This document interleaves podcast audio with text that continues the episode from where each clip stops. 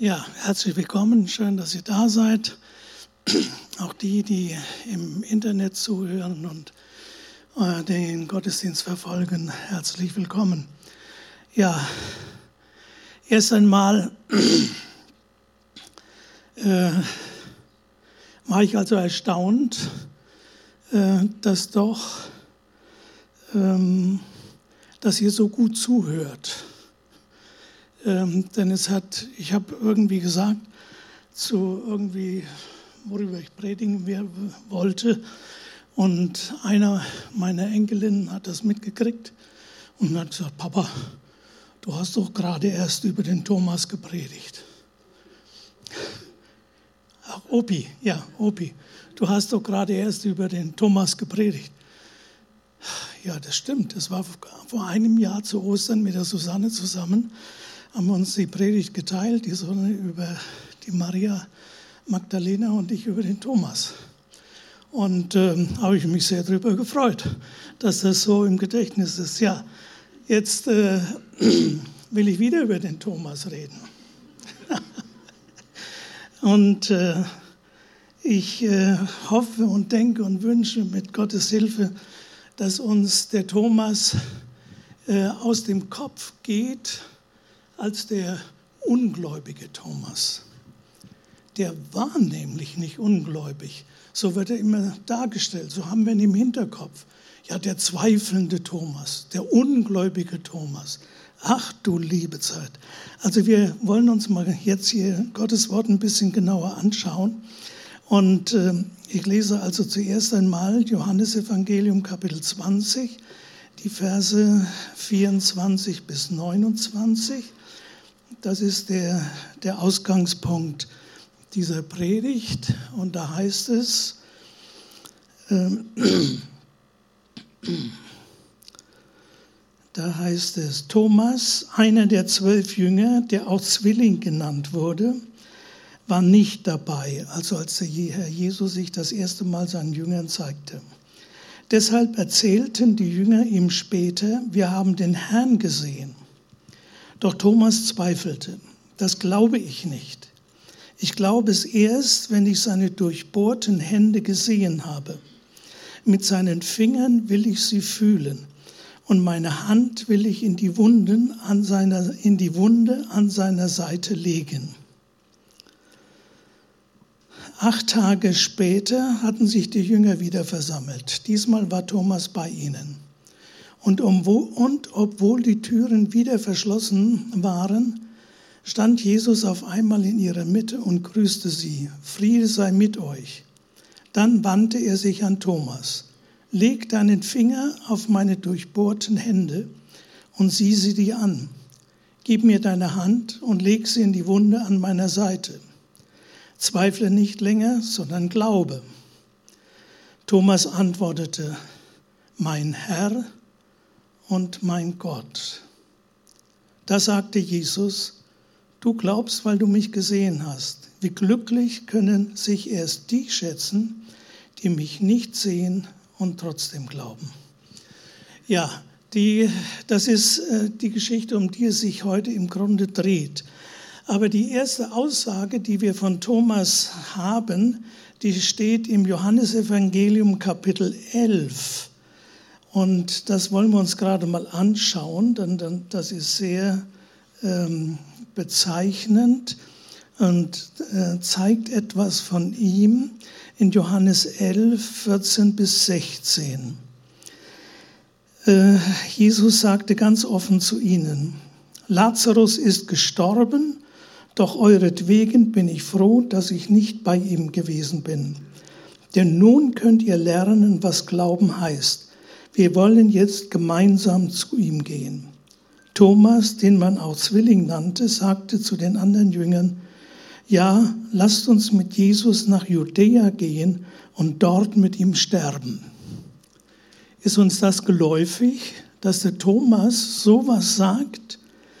Der, der Herr Jesus, er war, also diese Begebenheit sich hier zutrug, war er auf der anderen Seite des Jordan dort, wo Johannes der Täufer getauft hatte. Und Jesus hatte sich da äh, von Judäa zurückgezogen, denn als, als das letzte Mal in Jerusalem war, Da haben die Leute schon Steine aufgehoben und wollten ihn steinigen und wollten ihn äh, seine Handhaben werden, aber ähm, er konnte sich ihnen entziehen und war dann auf der anderen Seite und die, vom Jordan. Und die Jünger, die wussten das jetzt und die dachten, ja du liebe Zeit, jetzt sind wir gerade da raus entronnen und jetzt will Jesus nach Bethanien gehen und Bethanien liegt am Ölberg unterhalb, äh, also östlich vom, vom Ölberg, nicht weit weg. Man geht praktisch über den Ölberg drüber weg und dann ist man schon wieder in Jerusalem.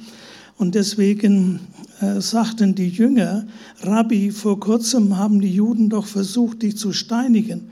Und jetzt willst du wieder dahin zurückkehren? Und dann sagt er, Lazarus ist gestorben.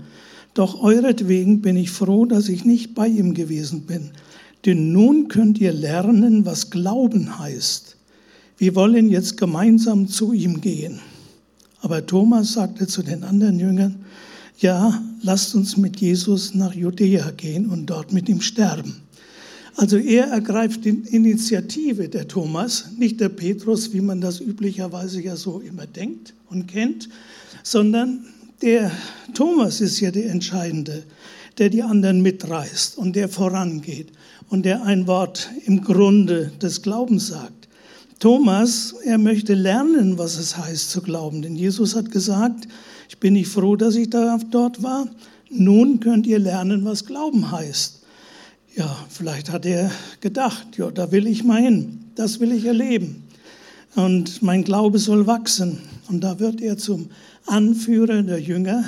Und er geht mit den Jüngern und mit Jesus nach, nach Bethanien und erlebt ja dort in Bethanien dann, wie der Lazarus auf das Wort Jesu hin aus der Grabeshöhle rauskommt, noch mit eingewickelt geht er da so hin und Jesus sagt, bindet ihn los und so weiter. Und ähm, der Lazarus war wieder lebendig. Das war die eine Geschichte von dem Thomas. Dann noch eine zweite lesen wir in Johannes Evangelium Kapitel 14.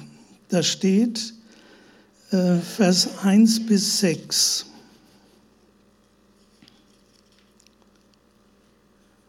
Ja, äh, wir haben es ja vor uns.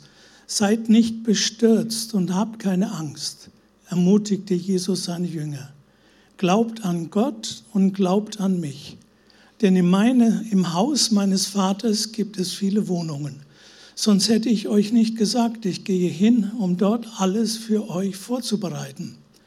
Und wenn alles bereit ist, werde ich zurückkommen, um euch zu mir zu holen. Dann werdet auch ihr dort sein, wo ich bin. Den Weg dorthin kennt ihr. Mein Herr widersprach ihm Thomas wir wissen nicht einmal, wohin du gehst. Wie sollen wir dann den Weg dorthin finden? Jesus antwortete, ich bin der Weg, ich bin die Wahrheit und ich bin das Leben. Ohne mich kann niemand zum Vater kommen. Sehen wir wieder etwas. Jesus spricht und sagt, dass er zum Vater gehen wird und er sagt, den Weg kennt ihr und der Thomas sagt gleich, Nö, den kennen wir nicht. Also der war so gerade raus. Und der, wieder nicht der Petrus, sondern der Thomas. Und äh, es ist ja sehr, sehr gut, dass der Thomas das gefragt hat. Denn äh, wir, damit hat Jesus eigentlich den bekanntesten Satz gesagt, den wir von ihm wahrnehmen. Ich bin der Weg, die Wahrheit und das Leben. Niemand kommt zum Vater denn durch mich. Das hat Jesus auf die Frage des Thomas geantwortet. Ja, von daher, also äh, war der Thomas schon etwa einer, der es wissen wollte. Der nicht, das merken wir auch daran, der, der hat das nicht einfach so hingenommen. Der hat auch nicht gedacht, naja, das ist der Meister, das ist der Rabbi und äh, dem, dem kann man blindlings folgen. Gut, hätte er auch tun können, ihm blindlings folgen. Aber der Thomas ist einer, der will noch nachdenken. der will noch überlegen, der, der will der Sache auf den Grund gehen, der will, äh, ja, er hat noch Fragen. Der Thomas ist darin äh, schon ein, ähm, äh, ja, ein besonderer Mann. Und ähm, ja, dadurch, dass Jesus das sagt, ich bin der Weg, die Wahrheit und das Leben, niemand kommt zum Vater denn durch mich.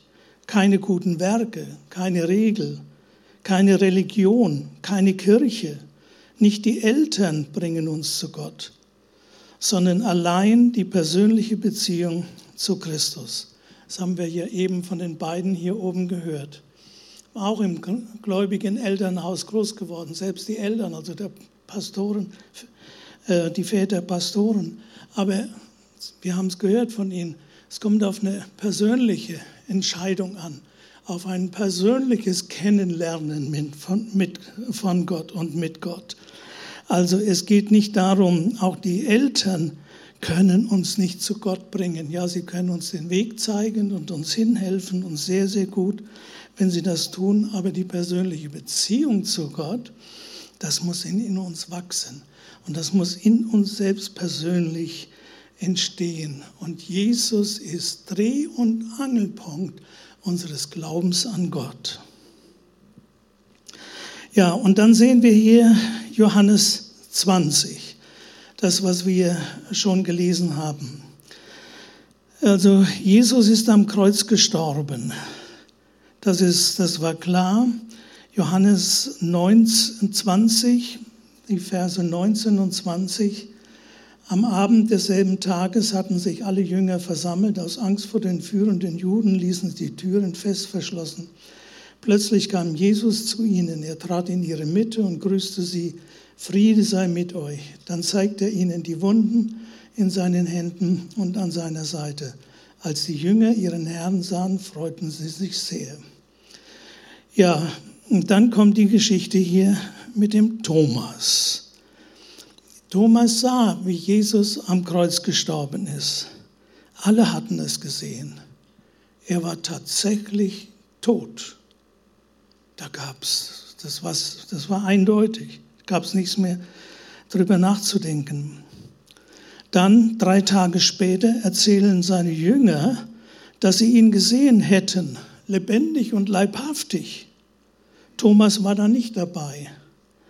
Und er weiß, dass Jesus davon gesprochen hatte, dass er wieder auferstehen würde. Er hat gesehen, wie Lazarus von den Toten auferstanden ist. Dennoch konnte, es, konnte er es als Realität in seinem Inneren nicht fassen. Er wusste das, er hatte das gehört, aber in seinem Herzen war das noch nicht verinnerlicht. Es war noch eben keine persönliche Sache. Vielleicht, ja, vielleicht hat der Thomas gedacht, naja, äh, die anderen Jünger, die hatten, die waren auch so furchtbar traurig, dass ihr Meister gestorben ist, genauso wie wir, wie ich. Und vielleicht hatten sie Halluzinationen. Vielleicht ist in Jesus im Geist erschienen und sie hatten auf einmal das Gefühl, dass er wieder da war. So wird ja Thomas nachgedacht haben.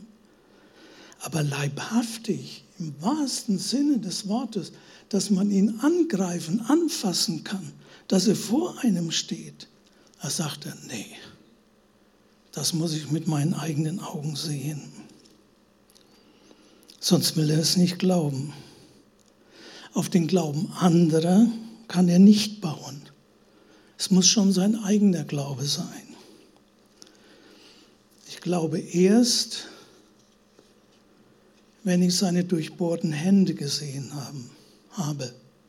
Ich muss meinen Finger auf die durchbohrten Stellen und meine Hand in seine durchbohrte Seite legen. Vorher glaube ich es nicht. Ja, können wir ihn deswegen verurteilen? Zweifelt sein? Das ist ja nur interessant. Denkt mal darüber nach. Der Thomas ist ja nicht der Erste, der dem Zeugnis anderer nicht glaubt. Die Jünger glaubten ja auch vorher nicht, bevor ihnen nicht Jesus selbst erschienen ist. Denkt ihr dran? Es äh, steht in Markus 16, 9 bis 13. Schaut mal. Jesus war frühmorgens am ersten Tag der Woche von den Toten auferstanden und erschien zuerst Maria aus Magdala, von der er sieben Dämonen, äh, von der er, die er von sieben Dämonen befreit hatte. Sie lief zu den Jüngern, die um Jesus trauerten und weinten, und berichtete ihnen, Jesus lebt. Ich habe ihn gesehen. Aber die Jünger glaubten ihr nicht. Dasselbe. Danach erschien Jesus zwei von ihnen in einer anderen Gestalt, als sie unterwegs von Jerusalem aufs Land waren. Also die sogenannten Emmaus-Jünger, die zwei Jünger, die nach Hause gingen von Jerusalem nach Emmaus. Und denen ist er erschienen. Und mit denen hat er sogar gegessen noch abends. Und äh, die kehrten dann noch in der Nacht zurück nach Jerusalem steht hier, sie kehrten gleich nach Jerusalem zurück, um es den anderen zu berichten, aber auch ihnen glaubten sie nicht. Also so ganz ungläubig war der Thomas auch nicht. Die anderen Jünger waren auch ungläubig. Die hörten das und sie glaubten das nicht. Ja, was sagt er denn da dazu? Also wirft doch nicht so ein schlechtes Bild auf den Thomas. Kannst du sagen, die Jünger waren doch alle so. War ja doch keine Ausnahme. Nur der Thomas, der war so, der wollte dem wirklich auf den Grund gehen und hat gesagt, mein Glaube muss mein Glauben sein, nicht und das, was ihr mir erzählt. Als Jesus sich ihnen persönlich zeigt, dann lesen wir noch den Vers 14, da Markus, da steht, wenig später erschien Jesus den elf Jüngern, während sie gemeinsam aßen. Er wies sie zurecht, weil sie in ihrem Unglauben und Starrsinn nicht einmal denen glauben wollten, die ihn nach seiner Auferstehung gesehen hatten. Also Jesus tadelt die Jünger und sagt, Jetzt habe ich mich den beiden oder eben der Maria Magdalena und noch den Emmaus-Jüngern offenbart. Und die haben es euch erzählt. Und das war so brennend und das war doch so real für die. Und ihr, ihr glaubt das nicht. Und Jesus, er tadelt sie deswegen. Hat er den Thomas getadelt? Jetzt überlegt mal. Hat er gesagt, Thomas, jetzt sei mal gläubig und jetzt komm mal her und äh, sei mal nicht so ungläubig und so. Ne? Und äh, war nicht gut, was du gemacht hast. Lesen wir alles nicht. Also, der Thomas geht ja auch noch einen Schritt weiter. Der sagt ja, ich will Jesus anfassen. Ich will meinen Finger in seine Wundmale legen. Ich will meine Hand in seine Seite legen, wo er verletzt worden ist. Ich will das spüren. Es soll etwas mit, mit mir persönlich machen. Ich will wissen, ob Jesus Weg, Wahrheit und das Leben ist. Und dann zeigt er sich, der Herr Jesus, als der Auferstandene, der Lebende, der einen Körper hat, den man berühren kann. Er fordert Thomas auf. Wir haben es gelesen, wir entsinnen uns, Jesus erscheint den Jüngern wieder, praktisch eine Woche nach seiner Auferstehung, also praktisch so wie wir heute, vorige Woche war Ostern. Also eine Woche war auch der Thomas so im Unklaren. Jesus ist ihm nicht persönlich und allein erschienen, sondern erst mit seinen Jüngern wieder zusammen. Und der Thomas musste eine Woche warten und nachdenken. Haben die Jünger recht? Haben meine, ja, Gefolgsleute, mit denen ich Jesus nachgefolgt bin, haben die wirklich recht? Ich denke, was dem Thomas so in dieser Woche so alles durch den Kopf gegangen ist. Und Das möchte er. Er sagt, ich möchte Jesus anfassen. Soll so real für mich sein. Und dann, als Jesus erscheint, grüßt er seine Jünger und dann sagt er doch gleich zum Thomas, Thomas, komm her und leg deinen Finger in meine Wunden und leg deine Hand in meine Seite. Das war das Erste, was Jesus sagte zu seinen Jüngern, als sie wieder zusammen waren. Und jetzt hat der Thomas seine, seinen Finger in die Wunden Jesu gelegt und seine Hand in seine Seite. Steht in der Bibel nicht. Es sieht auch so aus, als hat der Thomas das nicht getan, sondern es heißt hier nur, Thomas sagt einen, einen fundamentalen Satz. Also zu dem Berühren Jesu kommt es gar nicht. Und aber er sagt, mein Herr und mein Gott. Stellt euch das mal vor. Jetzt ist der Auferstandene da und der Thomas erkennt auf einmal, das ist nicht mehr der Rabbi, das ist nicht nur eben ja der Sohn Gottes oder der, der vom Himmel gekommen ist, wie dieser Stein, wo in, in, in äh, Daniel davon gesteht und so weiter, und der auf die Erde kommt und der Zeugnis von Gott gibt. Nein, sondern dieser Rabbi, Jesus, er ist Gott, mein Herr und mein Gott.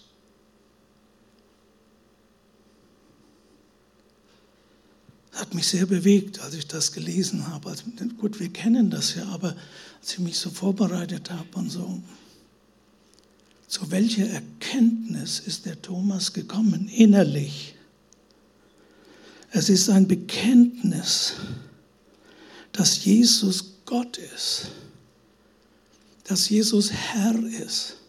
Und nicht nur das, du bist mein Herr und du bist mein Gott. Da dieses Persönliche, das ist so tief in dem Thomas drin. Der Thomas wurde solch ein, so ein glaubensvoller Mensch, der Jesus kennengelernt hat.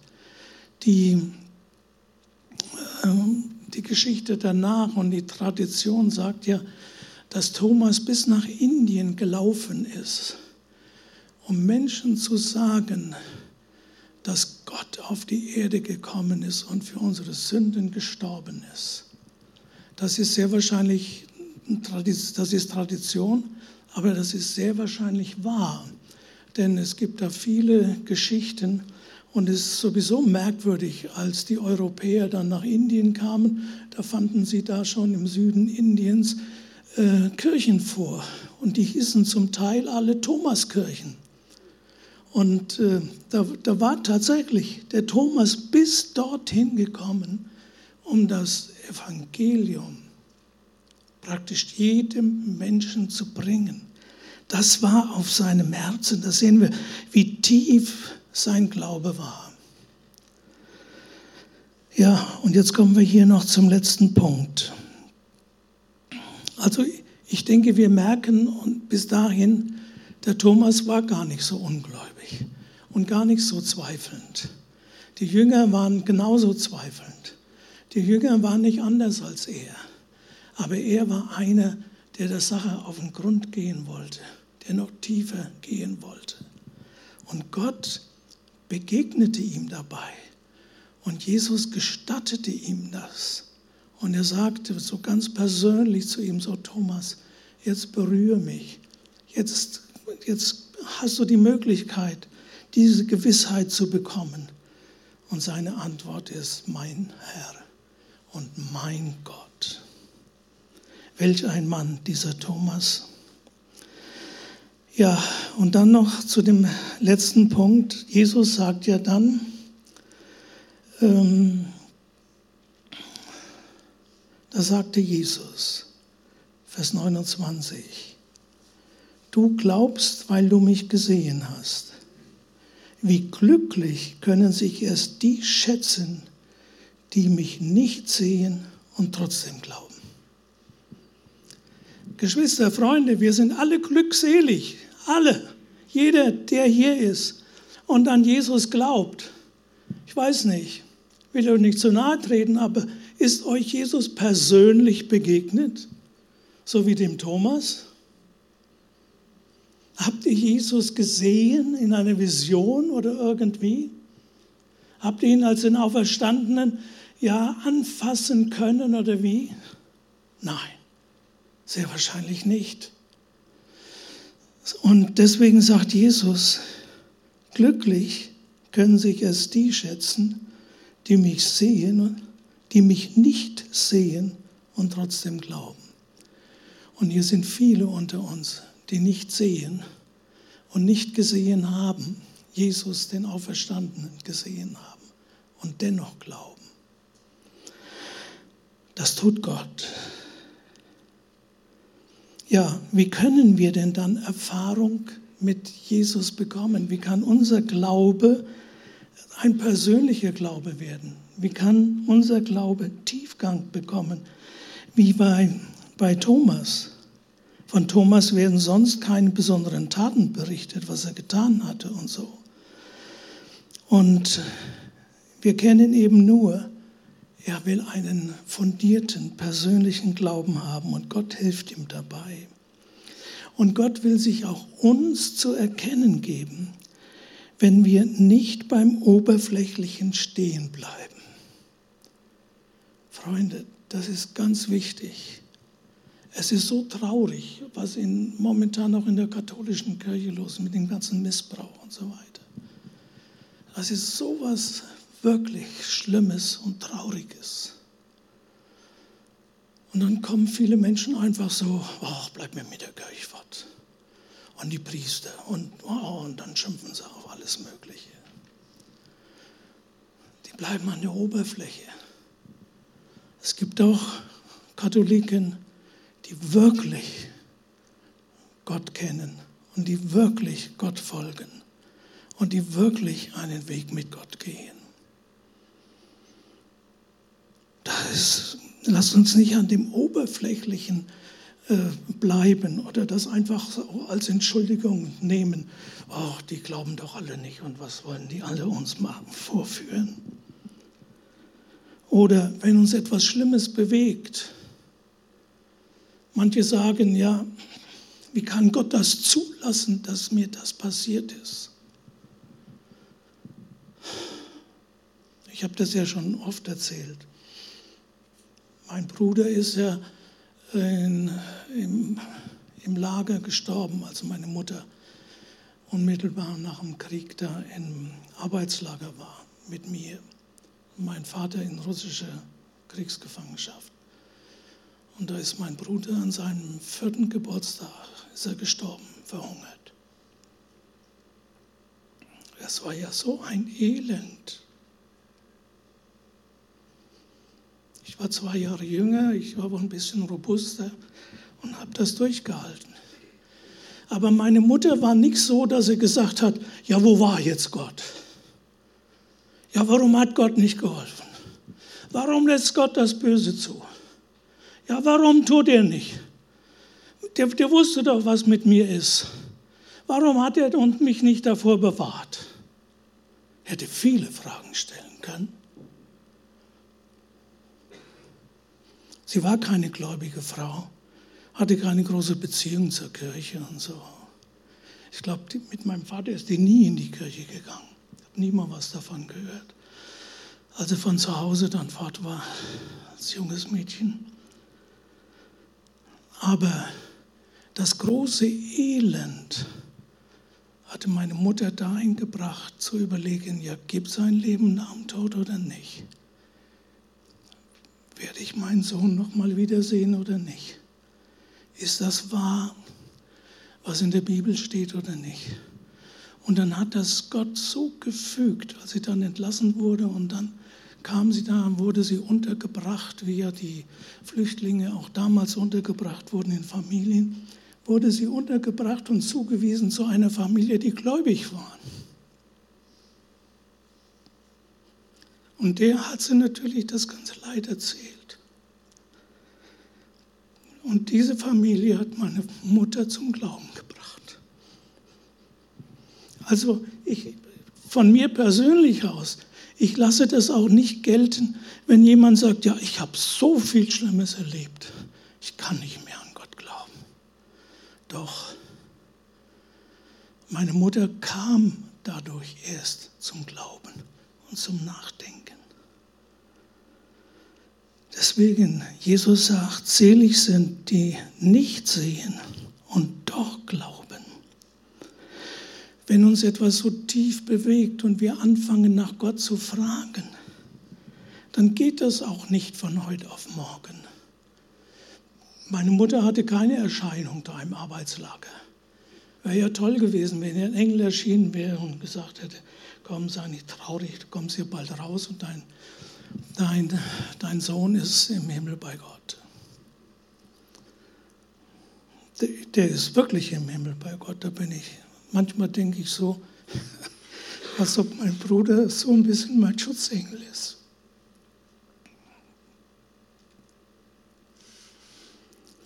Der weiß das doch alles. Und Gott kann das geben, dass sich irgendwelche Dinge ereignen, dass du mit Menschen zusammenkommst, dass du hier im Gottesdienst bist, dass Gott zu dir reden kann, dass irgendwie Dinge geschehen, wie du, wenn du, wie du auf einmal merkst, das ist nicht normal, da will Gott zu mir reden. Deswegen sei offen dafür. Auf einmal geht uns vielleicht ein Licht auf. Und das muss auch nicht sofort und gleich sein, sondern habt Geduld, bleib dran. Der Thomas, als er zweifelte, ob Jesus wirklich auferstanden ist von den Toten, ist Jesus nicht ihm persönlich noch am Abend erschienen, als er auferstanden war. Und, die Jünger ja dort waren und der Thomas nicht. Nein, Jesus ist ihm nicht persönlich allein erschienen. Der musste eine Woche warten. Deswegen haben wir Geduld. Warten wir. Schauen wir auf Gott. Hoffen wir auf ihn. Er wird uns führen, er wird sich uns zeigen, er wird irgendwie uns zu verstehen geben, dass er da ist. Ja, der Glaube ist ein Geheimnis. Und wie das beginnt, das kann Gott machen, wenn wir einfach an ihm dranbleiben. Da gibt es ja ein gutes Wort aus der Bibel.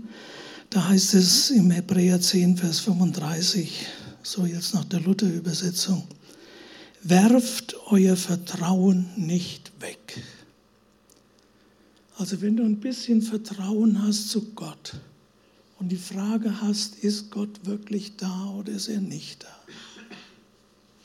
Kennt er mich? Weiß er um mich Bescheid? Dann wirf das nicht weg mit irgendwelchen Dingen, ach, es glaubt dir doch keiner und guck dir doch die Kirchen und die Frommen an und so weiter. Nein, Bleib dran. Werf dein Vertrauen nicht weg, welches eine große Belohnung hat. Was ist die große Belohnung? Dass Gott das so lenkt und sich uns offenbart, sodass wir auf einmal merken, Gott ist doch da. Und Gott kennt mich. Und Gott weiß um mich. Geschwister, so etwas Wunderbares. Und dann steht nur noch, Geduld ist euch aber nötig. Das hören wir nicht so gerne. Also, manche hat ja so, oder man sagt ja so, ne? Herr, gib mir Geduld, aber sofort. Nee, also man muss ein bisschen, ja, einfach dranbleiben. So wie der Thomas, der blieb dran. Der ließ sich nicht abbringen. Ich möchte Jesus begegnen. Ich möchte Jesus selbst kennenlernen. Und Gott hat ihm das erfüllt.